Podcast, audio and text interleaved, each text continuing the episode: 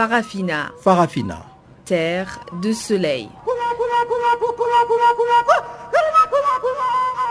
Farafina. Farafina. Un magazine d'infos africaine.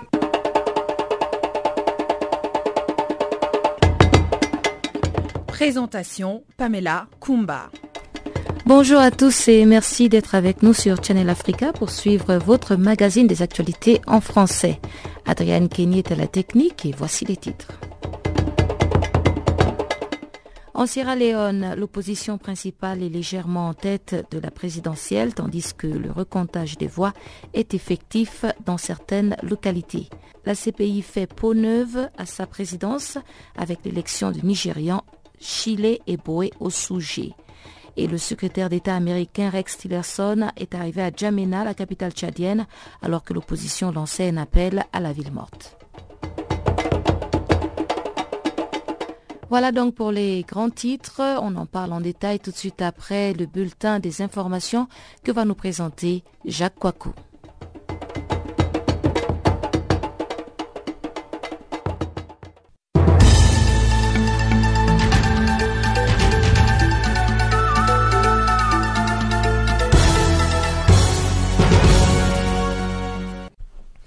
Bonjour Pamela, bonjour à tous. Commençons par la Côte d'Ivoire en parlant de l'armée ivoirienne. 9000 gendarmes veulent déposer la tenue. Au moins 9000 éléments de la gendarmerie, dont ceux issus de la dernière promotion de 2017, se sont inscrits massivement pour quitter les rangs de la gendarmerie nationale, si l'on en croit une source sécuritaire interne au ministère de la Défense. Une autre source au sein du commandement supérieur de la gendarmerie nationale qui s'est ouverte à, euh, donc à nos confrères de Fraternité Matin le vendredi 9 mars 2018 en milieu de journée a confirmé cette information, soulignant toutefois qu'il s'agit d'un sondage commandité par la hiérarchie pour se faire une opinion sur l'état d'esprit des troupes. En tout état de cause, sondage ou pas, les résultats se présentent comme un boomerang, ce d'autant qu'il vient déjouer tous les pronostics pour étaler une situation d'incommodité au sein de la gendarmerie au point que 9000 hommes veuillent déposer la tenue et rompre les rangs. On ne peut pas laisser partir plus de la moitié des éléments de la gendarmerie. Ce n'est pas possible, s'est exclamé cet interlocuteur. Non, euh, sans faire état d'un grand malaise au sein de ce corps d'élite, ce qui, selon lui, pourrait expliquer cette volonté massive de départ.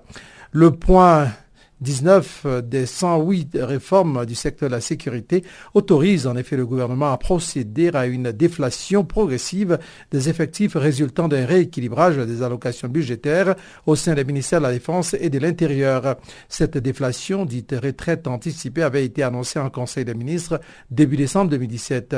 900 militaires des forces armées de Côte d'Ivoire, la FACIDONT, 3 officiers, 634 sous-officiers et 354 militaires de rang dont euh, les dossiers avaient été retenus par la commission d'examen ont ainsi été mis à la retraite anticipée au 31 décembre 2017 avec une prime de 15 millions de francs CFA pour chaque élément. Cette décision de déflation a été mise en route dans le but de permettre à la Côte d'Ivoire de s'approcher de ces normes et de la pyramide des grandes armées et en vue de rajeunir ses effectifs.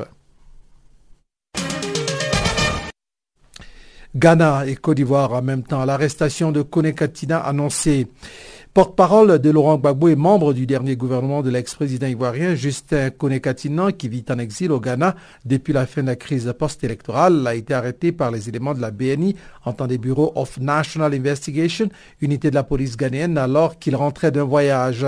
Pour l'heure, aucune information sur le motif de cette arrestation ne nous sont parvenues.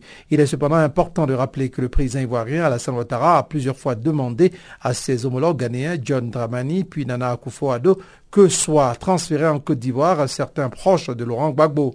Le Ghana avait jusque-là opposé une fin de non-recevoir aux autorités ivoiriennes. Pour rappel, Konekatina est sous le coup d'un mandat d'arrêt international émis par la Côte d'Ivoire sous son implication dans l'affaire dite du casse de la BCAO. Au Burkina Faso, un combattant d'Al Morabitoun suspecté d'être le coordonnateur des attentats de Ouaga Dans un communiqué de revendication publié le 3 mars, au lendemain des attentats contre l'état-major burkinabé et l'ambassade de France à Ouagadougou, le groupe de soutien à l'islam et aux musulmans, GSIM, a affirmé avoir agi en représailles à un raid militaire français contre plusieurs de ses chefs le 14 février dans l'extrême nord du Mali. Les enquêteurs estiment que cette double attaque simultanée, dont une à la voiture piégée, a en réalité été préparée bien en amont. Selon des informations, les services de renseignement burkinabé ont identifié Ayuri al comme étant le coordonnateur de ces opérations. D'après une source sécuritaire malienne, il s'agit d'un combattant arabe d'Al-Morabitoun, déjà suspecté d'être impliqué dans l'attentat perpétré contre le café-restaurant Cappuccino à Ouaga le 15 janvier 2016. Ayuri Al-Batar aurait franchi la frontière le 9 février depuis le Mali, après être probablement passé par la zone montagneuse de Bandiagara. Les huit membres du commando, dont certains parlaient l'arabe et le bambara, l'auraient rejoint au Burkina durant les jours qui ont suivi, également depuis le Mali. Informés à posteriori de leur arrivée, les services de renseignement burkinabé ont diffusé une note d'alerte aux différentes forces de défense et de sécurité le 22 février pour signaler leur présence sur le territoire national. Cette vigilance renforcée n'a pas empêché les assaillants de frapper le 2 mars. Parlons du Mali à présent. Khalfa Sanogo investi candidat à la primaire de la DEMA.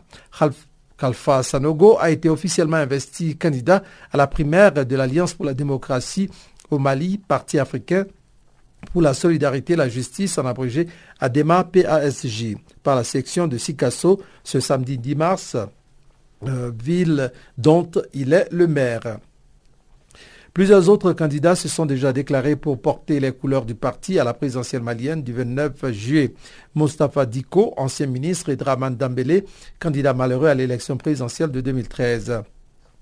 Le nom de Dion Kounda Traoré, ex-président de la transition, circule également comme potentiel candidat à cette primaire du parti de l'abeille, jusque la principale alliée du Rassemblement pour le Mali, le RPM, parti au pouvoir. Kalfa Sanogo a deux atouts majeurs. Il est le maire d'une capitale régionale considérée comme l'une des plus importantes en nombre d'électeurs inscrits. Et il est l'ancien PDG de la compagnie malienne de développement textile, le CMDT, et dispose ainsi d'un réseau conséquent. Terminons par euh, cette euh, rencontre sur l'Alliance solaire internationale. Quelle promesse pour les pays africains? Énergie solaire et pays en développement était à l'honneur ce dimanche 11 mars lors du premier sommet de l'Alliance solaire internationale en abrégé ASI ou ASI si vous préférez, lancé à New Delhi en Inde par le président français, français Emmanuel Macron et le premier ministre indien Narendra Modi. Au total, 11 chefs d'État africains ont fait le déplacement à New Delhi, parmi lesquels Paul Kagame du Rwanda, Ali Bongo Ondiba du Gabon, Ford Nyasingbe du Togo, Mamadou Issoufou du Niger, Ibrahim Boubacar Keita du Mali ou encore Roche Marc Christian Caboret du Burkina Faso. L'Alliance souhaite mobiliser 1000 milliards de dollars pour développer un terawatt d'énergie solaire d'ici à 2030. Né en 2015 lors de la COP 21 à Paris, en France, bien entendu, l'objectif de cette coalition est d'accélérer le développement de l'énergie solaire dans les 121 pays se situant entre les tropiques du Cancer et du Capricorne. Un défi de taille pour la zone africaine. L'Alliance solaire s'est donc fixée pour objectif précis de mobiliser 1000 milliards de dollars pour développer un terawatt d'énergie solaire d'ici à 2030.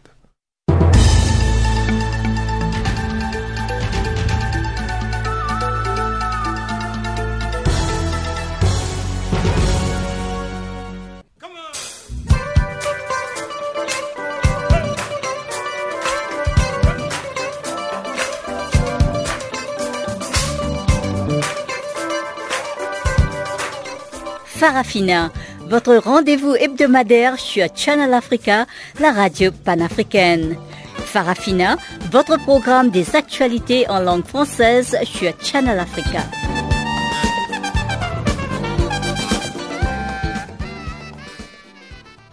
Rebonjour à tous, la grande actualité démarre en Sierra Leone. Élection présidentielle en Sierra Leone, le parti d'opposition SLPP de Sierra Leone People's Party est légèrement en tête sur les trois quarts des bulletins de vote dépouillés. Les chiffres publiés par la CNI dimanche ont été compilés dans chacun des 16 districts du pays. Julius Maada Bio du SLPP, le principal parti d'opposition, arrive en tête avec 43,33% des votes. Il est talonné par le candidat de l'APC, All People's Congress, le parti au pouvoir, Samuraka Kamara, qui obtient 42,57%.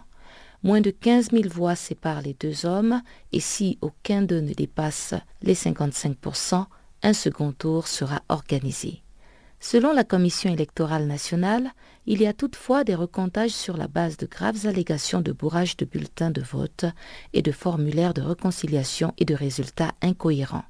Les dépouillements de bulletins se déroulent dans 83 bureaux de vote à travers le pays et concernent 25% de résultats restants qui n'ont pas encore été annoncés selon Oumarou Fofana, le président de la CNI sierra-léonaise. Les lois électorales de la Sierra Leone stipulent que tout bureau de vote qui enregistre plus que le nombre d'électeurs inscrits verra tous ses votes annulés. Des mesures seront aussi prises à l'encontre du personnel reconnu coupable de fraude électorale. Dans l'attente des 25% des résultats définitifs des élections présidentielles sierra-léonaises, les principaux partis APC, SLPP sont dans une impasse statistique. Un ancien cadre du SLPP, Kande Yumkela, qui se présente au nom d'une nouvelle formation, la Grande Coalition nationale, NGC, est crédité pour sa part de 6,69%. Le taux de participation se situe autour de 81,5% et le total des votes pourrait être d'environ 2,6 millions. Cela signifie que le nombre total de votes restant à annoncer est d'environ 650 000. Pour ceux qui espèrent une fin miraculeuse de 55%, l'un ou l'autre des deux premiers devra obtenir 50 000 des 650 000 voix pour remporter la présidence du premier tour avec 50 000 voix restantes partagées entre les autres partis. Les missions d'observateurs étrangers, notamment celles de l'Union européenne et la société civile, ont salué une campagne généralement pacifique et le bon déroulement du scrutin, mais déplorent toutefois une augmentation des intimidations et des actes de violence dans la dernière semaine de campagne et après la fermeture des bureaux de vote.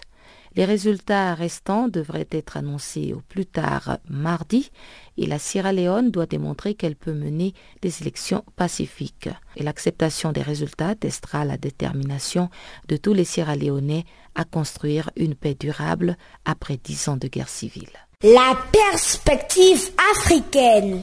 En Côte d'Ivoire, une centaine de cyclistes, dont un ministre ivoirien et plusieurs représentants des ambassades et chancelleries étrangères, ont rendu un hommage dimanche aux 19 victimes de l'attentat du 13 mars 2016 commis dans la station balnéaire de Grand Bassam, en la ralliant depuis Abidjan, la capitale économique du pays, située à 40 km. Ils ont invité la population à se tenir debout pour dire non au terrorisme. Les détails avec notre correspondant à Abidjan, Marius Kwasi. Deux ans après l'attentat de Grand Bassam, plusieurs Ivoiriens, au nombre desquels les autorités, dont le ministre de la Jeunesse et de l'Emploi des Jeunes, mais aussi et surtout des personnalités des ambassades de chancellerie étrangères présentes en Côte d'Ivoire, ont enfourché leur vélo et pédalé pour la paix hier dimanche. C'est plus d'une centaine de cyclistes qui ont ainsi rallié Abidjan à Grand Bassam pour dire non au terrorisme. Pédalons pour la paix c'est le nom donné à cette opération de mobilisation contre le terrorisme et ses effets néfastes qui a permis par ailleurs de rendre hommage aux victimes de l'attentat terroriste de 2016 à Grand Bassam. Cette course symbolique a été initiée par le ministère chargé de la promotion de la jeunesse et de l'emploi des jeunes avec le soutien de l'ambassade des États-Unis en Côte d'Ivoire. Écoutons à propos M. Sidi Tiemoko Touré, ministre de la jeunesse, de l'emploi des jeunes et du service civique. Ce sont 35 km que nous avons avalés à coup de pédale, avec beaucoup de plaisir d'ailleurs. Et euh, bien sûr, euh, tout le monde a été soumis au même régime, sans exception fut-il ministre. Nous sommes là pour célébrer la vie, célébrer la jeunesse, pour dire non à ce type d'événement qui ne doit plus jamais se passer dans notre pays, ni même au Burkina Faso, ni même euh, en Afrique et partout dans le monde. Cette cérémonie symbolique, selon Mme Yasmina Ouignen, députée de la commune de Cocody, à l'est d'Abidjan, montre la détermination de la nation ivoirienne à rester toujours debout et à rejoindre les efforts globaux en vue de venir à bout du terrorisme. Pour Catherine Drucker, la chargée des affaires de l'ambassade des États-Unis en Côte d'Ivoire, qui participait également à cette course, c'est ensemble, en travaillant main dans la main, que le terrorisme pourra ainsi être repoussé. Nous avons voulu montrer aux Ivoiriennes et surtout aux habitants de Grand Bassam que nous sommes là avec eux et c'est pour la tolérance, c'est pour la paix.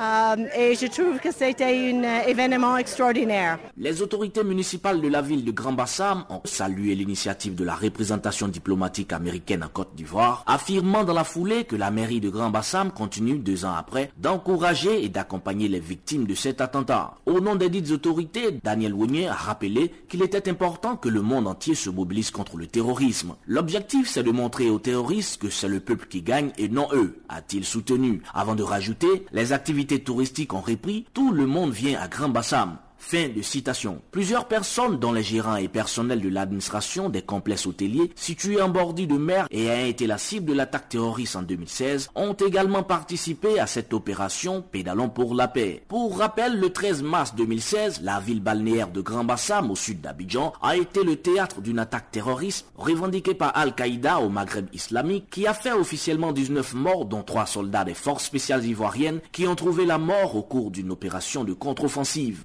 Dépôt de gerbes de fleurs a mis fin à cette cérémonie. Depuis Abidjan, c'est les Marus pour Canal Afrique. Il y a un an, jour pour jour, que les deux experts des Nations Unies, l'Américain Michael Sharp et la Suédoise Zaida Catalan, ont été assassinés dans la province du Kasaï central. Depuis, leurs accompagnateurs congolais Betou Tintela, Isaac Kabouayi et Pascal Nzala sont toujours portés disparus. Pour Kinshasa, les experts de l'ONU n'ont pas prévenu et consulté les autorités. Ils se sont rendus dans une zone dangereuse tenue par des terroristes. Suivez le récit de Chanceline Doraqua. Les corps de l'Américain Michael Sharp et la Suédoise Zaida Catalan, travaillant pour les groupes d'experts qui surveillaient les régimes des sanctions dans la province du Kassai central, ont été retrouvés en mars 2017 à l'extérieur de la ville de Kananga. Leurs assassins présumés sont jugés depuis le 5 juin 2017 devant la justice militaire au Kassai.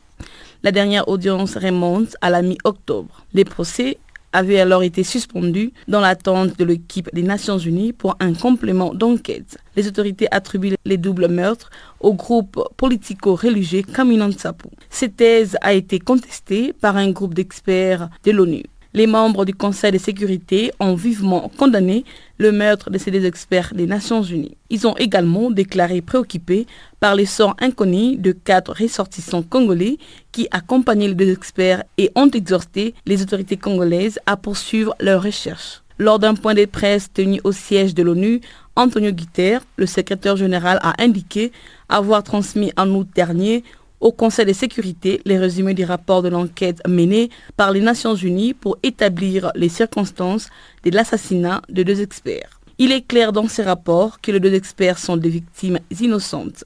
Ils n'ont rien fait qui puisse contribuer à ces crimes intolérables, a déclaré au journaliste Antonio Guterres avant sa rencontre avec le ministre des Affaires étrangères de la République démocratique du Congo à New York.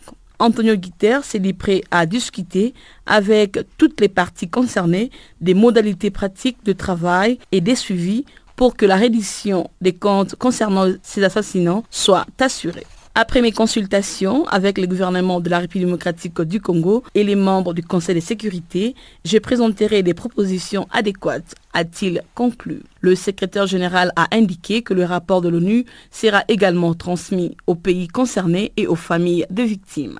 Le secrétaire de l'ONU, Antonio Guterres, a d'abord nommé un comité d'enquête qui a rendu un premier rapport, puis un procureur canadien et des experts pour suivre cette procédure. Le 16 août 2017, Antonio Guterres avait réaffirmé son intention de tout faire pour que les responsables criminels de meurtre des deux experts de l'ONU au Kassai, en République démocratique du Congo, soient punis.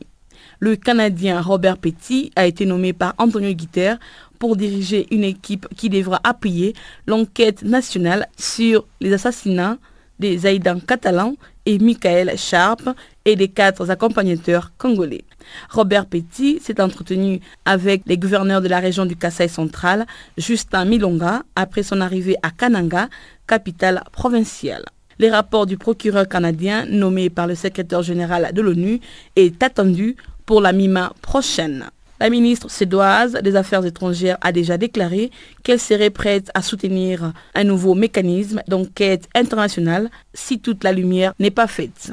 Les violences dans les Kassai ont débuté en septembre 2016, un mois après la mort du chef coutumier Kamina Tsapu, tué dans un assaut des forces de sécurité après s'être opposé au régime du président Joseph Kabila. Selon l'Église catholique, ces violences entre forces de sécurité et milices Kaminantapu ont fait plus de 3000 morts depuis septembre 2016. L'ONU a dénombré plus de 80 fausses communes et enregistré 1,4 million de déplacés. Fin le week-end euh, écoulé en République démocratique du Congo toujours des travaux de la commission d'enquête mixte sur les manifestations du 31 décembre et du 21 janvier dernier. La commission mise en place par le gouvernement congolais a rendu public son rapport faisant état de 14 personnes tuées lors de ces manifestations organisées par l'Église catholique, soit 7 morts le 31 décembre et 7 autres le 21 janvier. Voici la correspondance de Jean-Noël Bamoisé. La commission était composée de membres parmi lesquels des représentants du ministère congolais des droits humains, des délégués de la société civile, ceux du Bureau conjoint des Nations unies pour les droits de l'homme et ceux du Bureau de liaison de l'Union africaine. Selon le rapport rendu public samedi ici à Kinshasa, 14 personnes ont été tuées lors des manifestations organisées par le comité laïque de coordination. C'était justement pour exiger la mise en application intégrale de l'accord de la Saint-Sylvestre. Les manifestations ont été violemment dispersées par la police nationale, faisant ainsi sept morts le 31 décembre 2017 et sept autres le 21 janvier 2018. C'est la toute première fois que gouvernement, société civile et Nations Unies s'entendent sur un bilan de telles manifestations. La commission s'est servie de 122 témoignages selon la ministre congolaise des droits humains, Marie-Ange Mouchobekwa. Ce rapport mentionne 14 morts, 65 blessés, 40 cas d'arrestation, détention, torture et traitements cruels, inhumains et dégradants, ainsi que 10 cas d'extorsion et vol à main armée. Dans le souci de protéger les victimes, ayant droit et témoins, le présent rapport n'a pas repris leurs identités. Il en est de même pour les présumés auteurs des violations et atteintes aux droits de l'homme. Ces éléments sont contenus dans le rapport qui sera transmis au ministre de la Justice et garde des Sceaux pour des poursuites judiciaires. La SEM 3121 souhaite que ce rapport contribue à la lutte contre l'impunité ainsi qu'au respect, à la protection et à la promotion des droits de l'homme en République démocratique du Congo.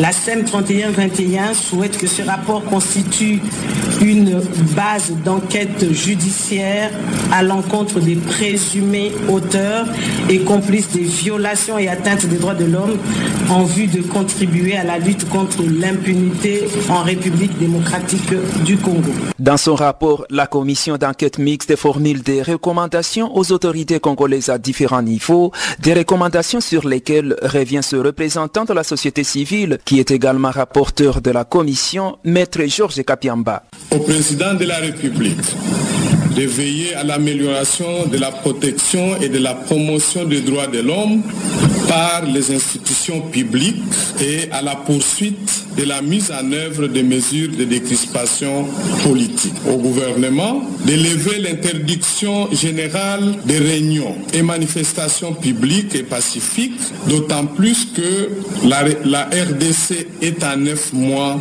de la tenue des élections et que les acteurs politiques et sociaux ne sauraient s'y préparer sans la jouissance de ces libertés. Troisième trait, prendre en charge les soins de santé de toutes les victimes des manifestations publiques, mettre à la disposition de la justice tous les moyens nécessaires pour mener des enquêtes judiciaires et poursuivre les auteurs de violations et atteintes aux droits de l'homme en lien avec les manifestations publiques du 31 décembre 2017 et du 21 janvier 2018. Faire libérer toutes les personnes en détention arbitraire à l'ANR et à l'état-major des renseignements militaires, ex-DEMIAP, en lien avec les manifestations publiques. Interdire strictement l'utilisation des balles réelles. Il faut également rappeler qu'une autre manifestation a eu lieu le 25 février dernier ici en République démocratique du Congo. Elle a été également dispersée par la police et au moins deux morts ont été enregistrés. Jean-Noël pour Canal Africa Kinshasa. Les sept années de guerre en Syrie laissent derrière elles une tragédie humaine aux dimensions colossales selon Filippo Grandi, le haut commissaire des Nations Unies pour les réfugiés. Filippo Grandi, qui juge qu'il est plus que temps de mettre fin à ce conflit dévastateur, fustige la poursuite insensée d'une solution militaire. Pour faire le point sur sept années de crise et de guerre en Syrie, avec leurs nombreuses conséquences, Alpha Diallo a joint la porte-parole du HCR à Paris, Céline Smith. Au Tchad, le secrétaire d'État américain Rex Tillerson est arrivé à Djamena, la capitale, alors que l'opposition lançait un appel à la ville morte. Un appel peu suivi selon la société civile qui a essayé de motiver les populations. Plus de détails avec Daniel Dezoumbé de l'Organisation de défense des droits humains du Tchad. C'était une initiative de parti politique. La société civile n'a pas été soutenue. Et la journée ville morte a été effective Non, elle n'a pas été très bien suivie. Vous savez que les partis politiques n'ont pas très bonne presse, pas très populaire dans le coin. Et ils ont lancé euh, cet appel à la journée ville morte, pourquoi C'était pour là. C'était pour protester contre euh, la mauvaise gouvernance. C'était pour protester contre la mauvaise gouvernance d'abord, et puis ensuite euh, les dernières mesures euh, antisociales qui avaient été prises par, par le pouvoir, à savoir euh, le, bon, la solution de la crise doit passer par euh, les abattements sur les salaires, les, les 16 mesures que vous connaissez déjà. Ensuite, maintenant, c'est quand les font bref, c'est le décompte, et, etc., etc. Donc, euh, ça n'a pas d'équivalent ailleurs hein, dans le monde, vous savez. Peut pas faire des économies sur les, les, les, les. Et comme ça, vous voyez, ça devient compliqué. Donc, euh, à, à la journée du morte euh, a été euh, ça. C'est quelque chose contre tout ça, ces mesures-là. Mais pourquoi est-ce que ce n'est que maintenant que vos partis politiques euh, réagissent? On a vu beaucoup de, de, de, mouvements de la société civile, mais à, à ce jour, même l'opposition principale était euh, pratiquement muette ou absente des réseaux sociaux et euh, des médias en ligne. Alors, pourquoi est-ce que ce n'est que maintenant qu'elle sort de son mutisme et appelle à une manifestation? Vraiment, je, vous avez compris qu'ils sont en train de, de, perdre un peu du terrain, donc il faut se rattraper.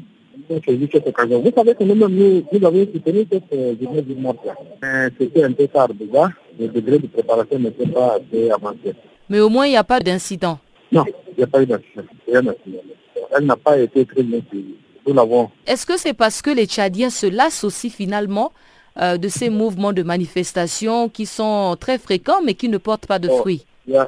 Oui, il y, a, y a aussi ça, mais il y a également le fait que c'est soit lancé par les partis politiques. Nous, nous, nous pensons que si ça avait été euh, lancé uniquement par la société civile, on aurait pour aller être euh, relativement bien suivi. Bon, mais il est vrai que ces derniers temps, il y a eu beaucoup d'actions de la société civile et les gens se sont cela. Et dans tout ça, le gouvernement ne dit toujours rien. Ah, il ne dit rien, le gouvernement ne dit rien, il maintient sa position. Nous sommes en grève depuis, ça fait la, la troisième semaine, quatrième semaine de grève. Et ça continue, le dialogue de cours continue. Il y a eu quelques tentatives de, de, entre, rencontres entre la plateforme des habitatifs du syndicat et le gouvernement, mais rien de concret n'a été fait accord. Et au Gabon, les fonctionnaires réunis au sein de la dynamique unitaire ont entamé ce lundi un mouvement de grève générale illimité pour protester contre les réformes de leur ministre de tutelle, Jean-Marie Ongandanga. Ces réformes sont relatives au paiement au 30e du mois et à l'avancement au mérite, comme nous l'explique ici Marcel Libama, un des leaders de la dynamique unitaire. Nous, ce qui nous intéresse, c'est notre action syndicale. Et ils ont pris une décision sur la réforme. Maintenant, c'est un rapport de force qui s'exerce. Qu'est-ce que ça coûte au gouvernement de... de... vous consulter avant de pouvoir euh, élaborer leurs décrets non, et leurs lois comme il faut Il n'y a pas un temps de consultation dans leur truc. Pour eux, nous sommes des sujets des moutons. Ils décident et puis ils décident. Donc pour eux, les décisions qui impactent les travailleurs, les travailleurs, ils n'ont pas les consulter. Donc c'est ça la réalité. On ne peut pas prendre une réforme sur des milliers. En plus de dire, nous sommes à peu près 100 000 fonctionnaires. On ne peut pas décider sur 100 000 fonctionnaires sans consulter les, les, les organisations euh, syndicales. Donc, euh, Mais qu'est-ce qu'ils ont donné comme explication? Pourquoi cette réforme alors que vous avez plein d'autres revendications qui traînent là sur la table? Le vrai problème c'est que ils ont le FMI et tout cela qui est derrière. Donc il faut chercher comment faire des économies d'argent quoi. Donc ils se disent bon, en faisant des gains sur les fonctionnaires, hein, parce que les avances sur mérite, ça veut dire que tu restes bloqué. Parce qu'avancer quelqu'un, ça veut dire que augmenter la masse salariale. Parce que dans le statut que nous avons à l'heure actuelle, tous les deux ans, tu dois, tu dois évoluer. Quand on veut dire maintenant au mérite, ça veut dire que si tu n'as pas une bonne note, tu ne peux pas évoluer. Donc tu peux rester avec ton salaire. Quand tu n'as pas une bonne note, tu gardes ton salaire de manière un peu caricaturale. Elle, je suppose, le proviseur te drague, tu refuses, tant que tu ne le cèdes pas, il ne te donnera pas la bonne note. Donc tu resteras dans la catégorie là où tu es. Les femmes seront les premières victimes, je te le dis carrément. Hein. Ensuite, il y a les règlements de compte politique. Ce n'est pas de ton parti. Tu comprends ça, non? Nous, les syndicalistes, tu vois pas, tu vois un chef me donner une bonne note, moi, librement, c'est pas possible. Donc le système est construit pour eux. On récompense ce qu'ils appellent mérite en fait. C'est le militantisme qu'on va récompenser. Ce n'est pas le travail. Or, nous pensons que nous ne sommes pas contre, mais nous voulons qu'il y ait les deux formes qui soient conservées, à la fois le mérite et l'ancienneté. C'est-à-dire que ceux qui avancent le mérite avanceront un peu plus vite, mais quand on va pas arriver dans 10 ans avec le même salaire. Pour eux, le Gabon, c'est un gigantesque gâteau qui se partage. Donc, on doit comprendre qu'on modifie. On fait la réforme sur les statuts des fonctionnaires sans la contribution de ces derniers, sans écouter au moins leur opinion. que l'un des gages d'une réussite de la réforme, c'est la consultation. Il faut, il faut une consultation, il faut euh, qu'elle s'appuie sur la réalité. Or, le système que nous avons actuellement, je pense à le secteur d'éducation. Hein? Nous avons des enseignants qui sont dans les zones, qui passent 10 ans, 15 ans, ils n'ont même pas vu un inspecteur, que tu comprends? Leur zone n'est même pas accessible. Donc, comment penser à une évaluation de ces gens-là? Moi, je connais les zones, hein, je, connais le Gabon comme ma poche, hein, pour avoir. Le syndicat m'a amené un peu partout. Je connais les écoles qui sont reculées, les gens qui me disent que même leur inspecteur ne peut même pas visiter parce que c'est dans les lacs.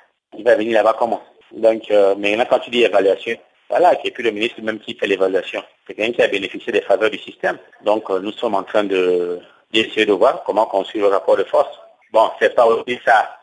C'est pas aussi ça que nous, on n'a pas les résultats escomptés, mais dans les semaines qui suivent, nous allons travailler dans le sens de, de construire le rapport de force et faire en sorte qu'il y ait plus euh, de syndicats dans le mouvement, quoi, que ça ne soit pas seulement le nôtre, mais que tous les syndicats de toutes les administrations puissent euh, faire quelque chose dans ce sens-là.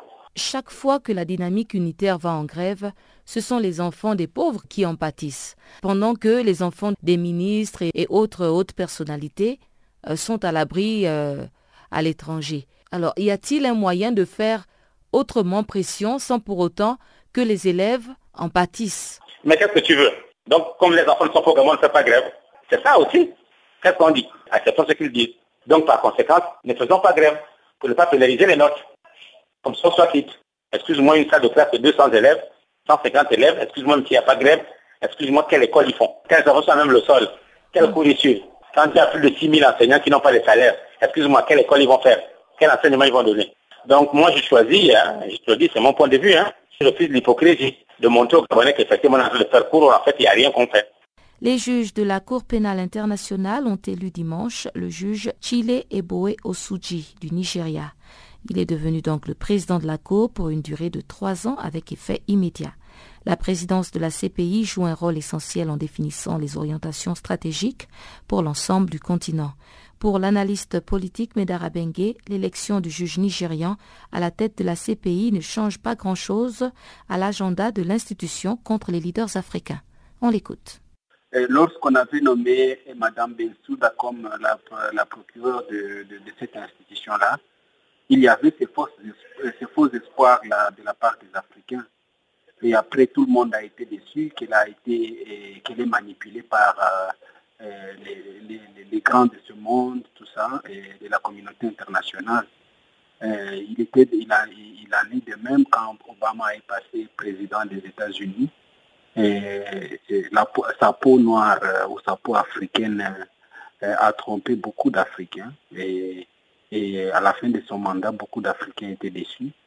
Donc, il est là, il est président, il sera président de la Cour pénale internationale mais il est, au service de ceux qui contrôlent cette cour-là, de ceux qui contrôlent ce tribunal international. Je ne pense pas qu'il y a quelque chose qui va changer en Afrique. On va lui donner, on va lui donner des instructions, un agenda clair qu'il faut et qu'il devra respecter.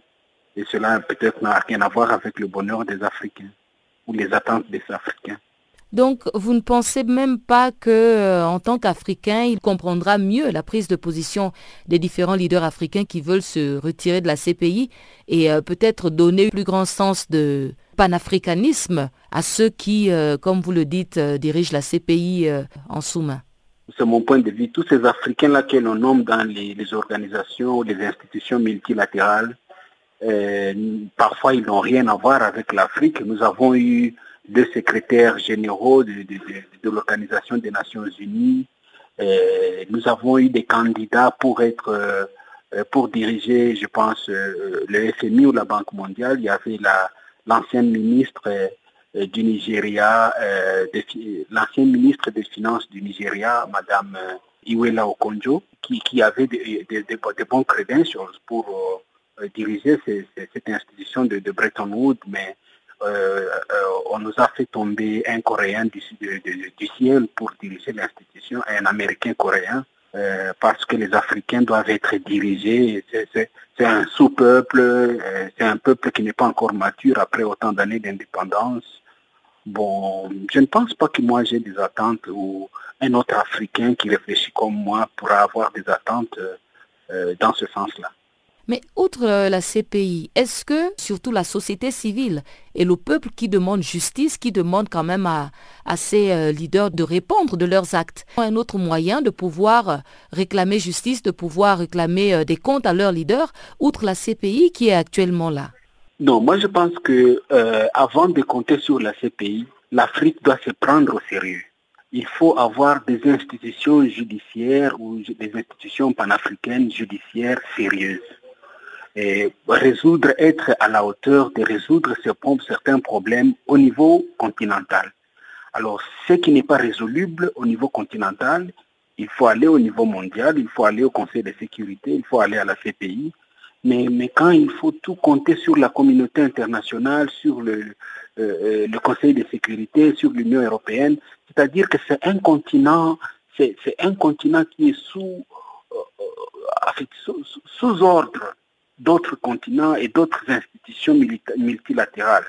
Donc pour moi d'abord, avant de compter sur ces institutions de Bretton Woods, ces, ces, institutions multilatérales, l'Afrique doit avoir d'abord ses propres institutions pour tenter de résoudre ses propres problèmes. Et ce qui n'est pas résoluble au niveau du continent, alors on peut aller au niveau international, on peut aller au niveau mondial pour chercher des solutions là-bas. Est-ce qu'il y a de la volonté? Il n'y a pas cette volonté, justement, il n'y a pas cette volonté politique. La SADC avait créé un tribunal. Et en 2013, je pense 2014 2013, en décembre, euh, et dans un sommet de la SADC euh, à Maputo, euh, Zuma a été rappelé en Afrique du Sud parce que Mandela était mourant. C'est Mugabe qui devait diriger la réunion. Il a, il, a, il a dissous ce tribunal-là de la SADC dit non et parce que la, société civile pourrait, voulait porter plainte contre les crimes euh, que Mugabe commettait au Zimbabwe.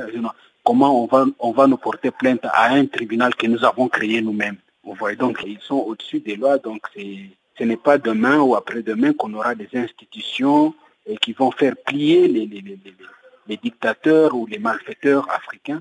Et c'est pourquoi nous sommes euh, assujettis par les multilatérales. Parlons d'économie à présent et c'est tout de suite avec Chanceline Louraquois.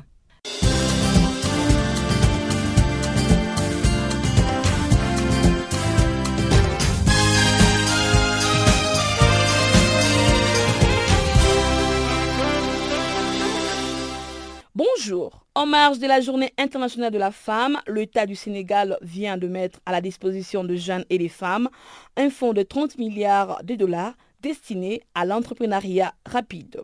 En effet, il s'agit de prêts subventionnés afin de baisser les taux et de mettre en place des systèmes de garantie pour permettre aux populations de pouvoir emprunter sans apport et de rembourser avec un effet de levier. Les fonds ont pour ambition d'accompagner les projets détenus par les femmes et les jeunes sur l'ensemble du territoire. En outre, quatre autres types de financement ont été également mis en place un modèle d'autonomisation économique appui à l'entrepreneuriat et un modèle de financement classé par métier. Pour conclure, le déblocage des premiers financements est attendu au mois d'avril prochain. Au Tchad, le Fonds africain de développement a accordé jeudi 68 millions de dollars américains, soit environ 36 milliards de francs CFA, pour la réalisation de trois projets d'intégration sous-régionale, à savoir l'étude de faisabilité pour les prolongements du chemin de fer du Cameroun au Tchad, du projet d'interconnexion des réseaux électriques du Cameroun et du Tchad, et enfin du projet régional intégrateur du réseau routier dans les bassins du lac Tchad par la construction d'un pont sur les Logones entre les villes de Yagoua au Cameroun et des Bongor au Tchad. Notons que les projets faciliteront l'accessibilité des importations et exportations du pays et la sécurité de biens et services. En Afrique du Sud, le ministre de l'Énergie, Jeff Radebe, a annoncé jeudi que le 27 projet des productions d'énergie renouvelable par des producteurs indépendants en suspens seront signés le 13 mars prochain. Les ministres a tenu à préciser que ces décisions bénéficient de l'appui du gouvernement ainsi que de celui de la Banque centrale sud-africaine. Et il a affirmé que l'engagement du gouvernement avec le secteur privé dans le processus de la transition énergétique. Les ministres de l'énergie a donc conclu que la mise en place de ces différents projets permettra d'attirer sur le dé à trois prochaines années 56 milliards de rand, soit plus de 4,7 milliards de dollars d'investissement privé dans les pays. Les groupes marocains, nommés SAAM, annoncent qu'il vient de céder son pôle finance pour la somme à record de 9,6 milliards de dirhams, soit presque 850 millions d'euros. C'est les Sud-Africains Sanlam, déjà détenteurs des 46,6% du capital des SAAM Finance, qui rachètent les 53,4% restants, dont les 13% détenus par le français Wendel. Les Sud-Africains Sanlam a dépensé près de 850 millions d'euros pour prendre les contrôles du groupe marocain SAAM. Il devient avec cette opération le propriétaire d'un poids lourd de l'assurance en Afrique qui détient 35 compagnies d'assurance réparties dans 26 pays, notamment en Afrique de l'Ouest. Quant à la compagnie marocaine SAAM, fondée par le célèbre Moulay Afid El Alami, actuel ministre marocain de l'industrie et de l'économie numérique, elle va se transformer en fonds d'investissement panafricain. L'argent de la vente du pôle finance va donc servir à financer des acquisitions dans les métiers d'avenir, en particulier dans l'industrie du numérique.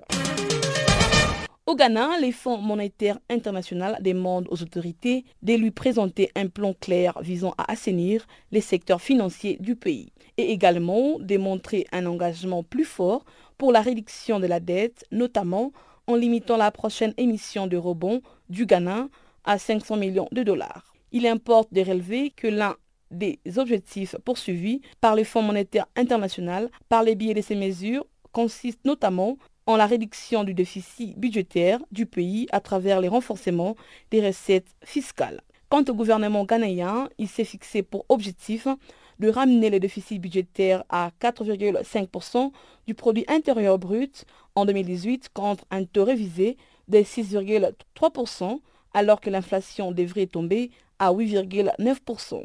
Bref, cette recommandation du Fonds monétaire international intervient environ un mois avant la tenue de cinquième et sixième revue du programme économique et financier triennal soutenu par une facilité élargie de crédit conclu entre le Fonds monétaire international et les Ghana.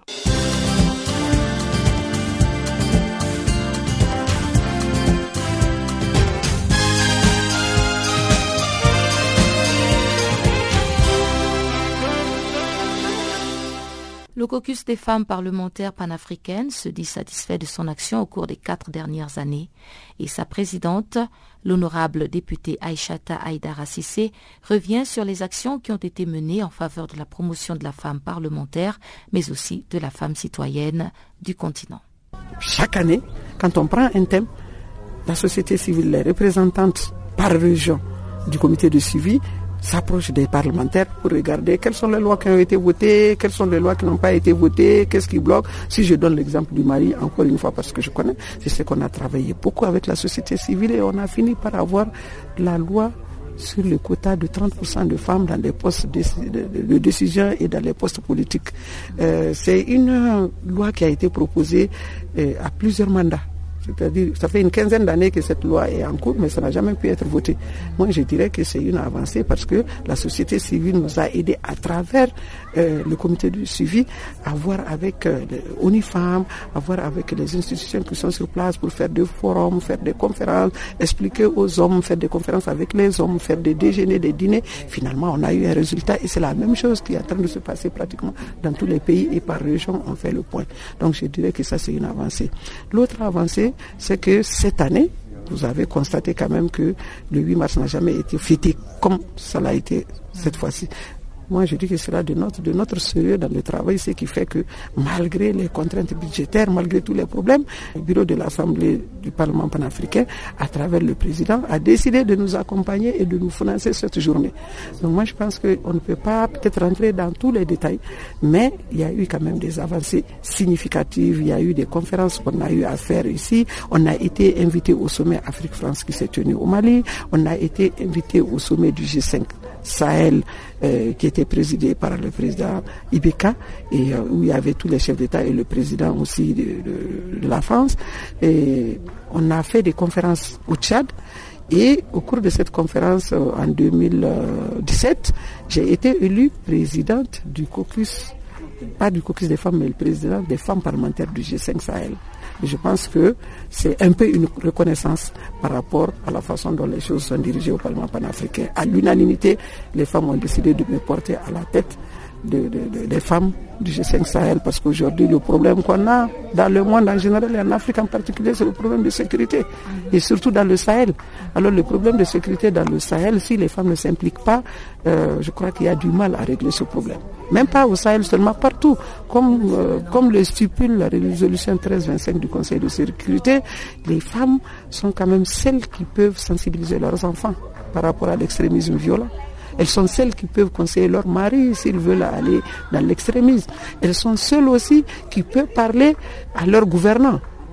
Les premières dames travaillent avec nous. On a fait euh, un plan pour travailler avec les premières dames qui font un travail extraordinaire par rapport au sida. Et maintenant, on les a interpellées pour leur dire que maintenant, il faut qu'elles s'impliquent aussi dans la paix et la sécurité. je crois qu'elles avaient déjà une association qui était dirigée par la première dame du Nigeria à l'époque mm. par rapport euh, à la sécurité, mais euh, qui n'a pas continué. Donc nous, en tant que parlementaires, nous sommes en train de les inciter à travers le caucus des femmes à s'impliquer aussi pour la sécurité. Mm. Euh, peut-être il y a des choses que j'ai oubliées, mais je pense que le bilan est globalement positif. On a fait beaucoup de conférences ici avec euh, pour les violences faites aux femmes, pour l'exclusion, pour, euh, et des décisions ont été prises qui sont en train d'être appliquées sur le terrain dans tous les pays. Parce qu'aujourd'hui, l'avantage du caucus des femmes, c'est que ça regroupe quand même 55 pays. Le Maroc ayant intégré, on ne parle plus de 54 pays, mais de 55 pays. Honorable, euh, votre mandat est pratiquement terminé. Est-ce que vous allez vous représenter à la présidence du caucus des femmes parlementaires du Parlement panafricain Je dirais que c'est prématuré de parler de candidature parce que le fonctionnement du Parlement euh, panafricain, c'est autre chose. Ce n'est pas un individu qui se lève pour se présenter c'est le caucus Afrique de l'Ouest, parce que je suis du caucus Afrique de l'Ouest, qui doit présenter ma candidature. Et puisque le débat n'a pas eu lieu au niveau du caucus, je ne peux pas décréter que je vais être candidate. Donc pour cette question, la réponse est simple. On attend le mois de mai, quand il y aura la, réunion des caucus, le caucus va décider si je vais être candidate ou pas. Mais vous avez quand même euh, un petit sentiment qui se dégage quelque part parmi les, euh, parmi les, les, les femmes est-ce qu'elles aimeraient bien vous avoir comme présidente mais ce qui est sûr, c'est qu'il y a beaucoup de femmes, je dirais la majorité des femmes qui me disent que bon, on a appris que vous voulez briguer la vice-présidence. C'est bien que c'est une promotion pour vous, mais nous, on souhaite vous avoir au caucus parce que vous avez fait des choses, il faut continuer le travail commencé. Mais encore une fois, ce n'est pas moi qui décide, c'est le caucus qui va décider quel va être son choix par rapport au poste que je dois occuper. Le représentant du Bureau régional pour l'Afrique de l'Ouest et du Centre de l'Office des Nations Unies contre la drogue et le crime, Pierre Lapac, est récemment revenu sur les avancées constatées dans la lutte contre le trafic, le crime organisé et le terrorisme. Nos confrères d'ONU Info ont réalisé cet entretien. Alors, pour nous, l'UDC, en tant que gardien des conventions sur le terrorisme, entre autres, on travaille sur les actes terroristes qu'est-ce que c'est qu'un acte terroriste Donc il y a des conditions légales euh, qui permettent d'identifier un acte terroriste. C'est un acte euh, qui touche des populations ou des institutions et qui est commis à des fins de revendication ou pour une cause, etc., etc. Donc c'est-à-dire, on essaie de toucher en masse d'accord, pour créer une distorsion, pour créer un impact dans les populations. Alors, il y a différents types de terrorisme, il y a près d'une vingtaine de conventions internationales, et donc nous sommes les gardiens. C'est sur la base de ces conventions internationales que nous sommes amenés à travailler. Alors, la thématique de est-ce que vous êtes un mouvement sécessionniste ou pas sécessionniste, c'est quel type d'acte vous commettez? au titre de vos revendications. Et c'est sur cette base-là qu'on détermine si ce sont des groupes terroristes ou pas des groupes terroristes. Au Normalie, parmi les dizaines ou la vingtaine de groupes qui existaient, certains ont, ont signé un accord de paix, d'autres n'ont pas signé d'accord de paix, donc il y a des dynamiques internes qui existent et qui doivent être prises en considération. Donc si vous voulez, le but est de déstabiliser une zone, ou bien à des fins de sécession, ou bien aussi à des fins économiques. Il ne faut pas se voiler la face, c'est-à-dire que euh, à partir du moment où vous contrôlez un territoire, vous êtes les gardiens d'une porte qui permet à d'autres groupes, à d'autres personnes de passer et de faire passer de la contrebande, du, du trafic. Et donc c'est à ce titre-là que nous intervenons, nous, à la fois sur l'angle purement terroriste et aussi sur l'angle trafic illicite. Pourquoi lier ces trois domaines, lutte contre le terrorisme, trafic de drogue et crime organisé? Quel rapport? Bah, le rapport, il est au niveau du financement. Les groupes terroristes, maintenant, ont besoin de plus en plus d'argent parce que cette guerre asymétrique qu'ils livrent est une guerre qui coûte énormément. D'abord, ils perdent des effectifs, les combattants sont tués. Auparavant, beaucoup de combattants rejoignaient la cause, je dirais, pro bono. Là, maintenant, certains sont payés donc être combattant, ça devient un travail à temps plein, si vous voulez, comme un autre. Donc il faut payer, donc c'est de l'argent. Il faut toute la logistique, l'essence, les armes, la munition, les nourritures. Et ce sont en plus des cellules qui sont complètement disséminées dans une immensité sahélienne. Donc si vous voulez, il y a toute une logistique pour pouvoir les alimenter. Tout ça, ça coûte pas mal d'argent. Et donc il y a des besoins de financement de ces groupes terroristes. Et les groupes criminels qui, eux, importent de la drogue ou euh, fabriquent de la drogue, par exemple quand on parle de méthamphétamine ou importent de la drogue quand on parle de cocaïne, ces groupes-là ont besoin de routes. Quelles sont les routes entre l'Afrique de l'Ouest et l'Europe, puisque le marché, si vous voulez, logique de l'Afrique de l'Ouest, c'est l'Europe, de l'Ouest principalement, ben, ce sont des routes maritimes, ce sont des routes aériennes et ce sont des routes terrestres. Pour ce qui est de la maritime aérienne, le Sahel n'est pas concerné. Mais à partir du moment où on parle d'une route terrestre, il faut euh, passer sur des territoires qui sont plus ou moins entre les mains de groupes terroristes et qui sont contrôlés. Et donc en tant que telle, la jonction se fait. Elle se fait, elle est naturelle, elle est économique. Et donc c'est pour ça qu'il est important d'être le plus proactif possible pour lutter contre ces fléaux.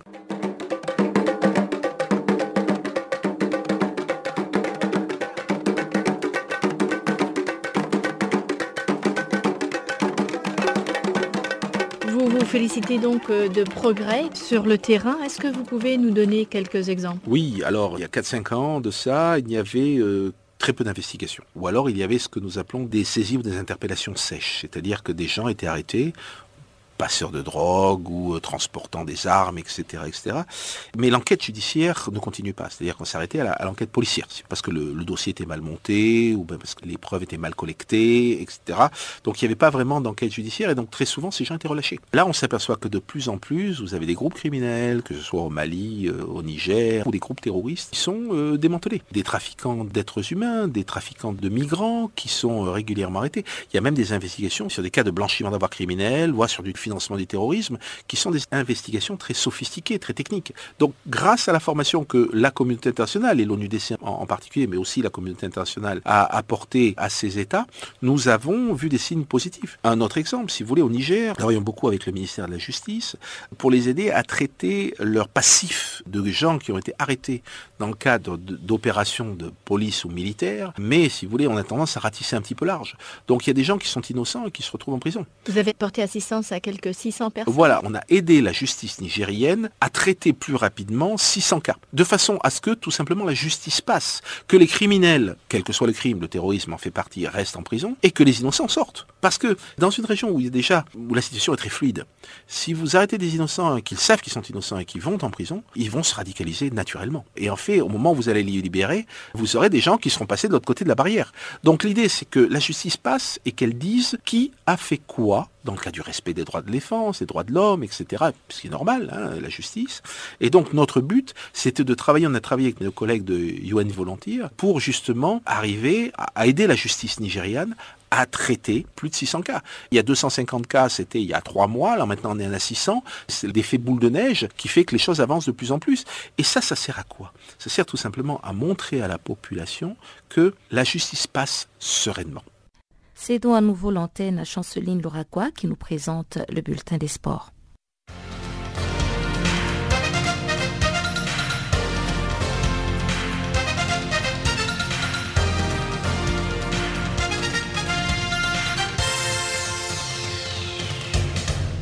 Bonjour.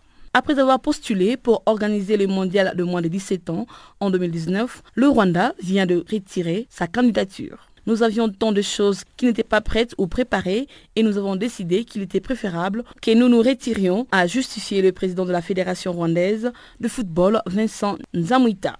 Avec ces retraits, Singapour et le Kenya vont donc se disputer seule l'organisation du mondial de moins de 17 ans. Le président de la Fédération rwandaise de football, Vincent Nzamwita, a donc indiqué avoir informé la FIFA de sa décision de retirer son offre en raison du facteur temps et des aspects logistiques. Le retard pris par la FIFA pour évaluer l'état de préparation du Rwanda a également entravé le plan visant à garantir que les installations demandées par la FIFA soient disponibles à temps après la visite qui était initialement prévue pour fin février et reportée à une date ultérieure qui n'a pas encore été communiquée. Rappelons que le Rwanda avait organisé les championnats d'Afrique des Nations de football en 2016. La Fédération camerounaise de football a officiellement lancé le week-end un appel à candidature pour les postes des sélectionnaires. L'intéressé aura droit aux avantages de toute nature prévus par la législation et la réglementation en vigueur. Mais en attendant, les comités de normalisation a nommé un entraîneur par intérim de l'équipe nationale du Cameroun de football. Il s'agit d'Alexandre Bellinga.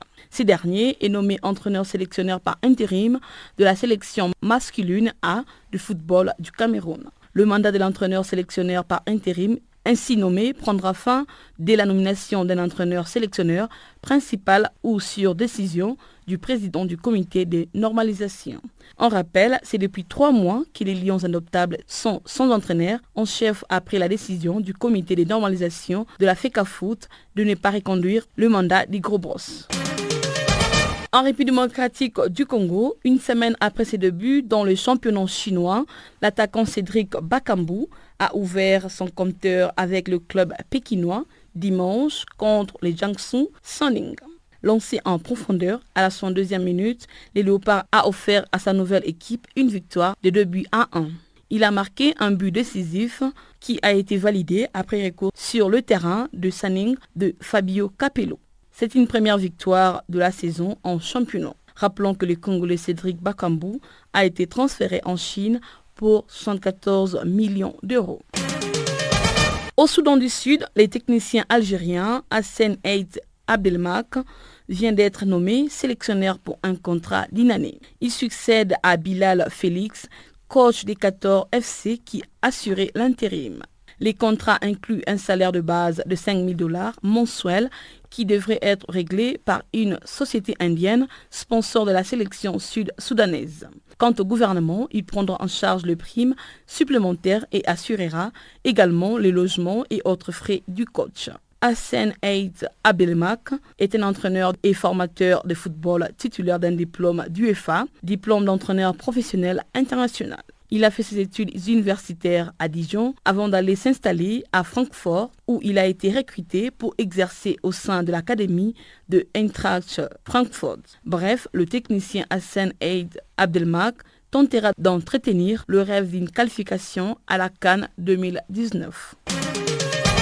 Nous bouclons ce bulletin avec l'équipe de France des rugby à 15 qui a remporté le week-end sa deuxième victoire à Saint-Denis lors du tournoi des Six Nations 2018. À 18 mois de la Coupe du monde de rugby qui se tiendra du 20 septembre au 2 novembre 2019 au Japon, l'équipe de France de rugby 15 retrouve deux couleurs. Après la pause, le bleu prennent confiance. À la 49e minute, l'arbitre leur accorde un essai de pénalité de 16 à 9. Après une victoire apaisante de 34 à 17 face à l'Italie, il s'est en effet imposé face à l'Angleterre sur le score de 22 à 16 à Saint-Denis. Notons que c'est son deuxième succès durant ces tournois de 6 Nations 2018. Le 17 mars prochain, les Français tenteront de confirmer leur renaissance, cette fois histoire d'effacer en partie le revers initiaux face aux Irlandais 13 à 15 et aux Écossais 26 à 32.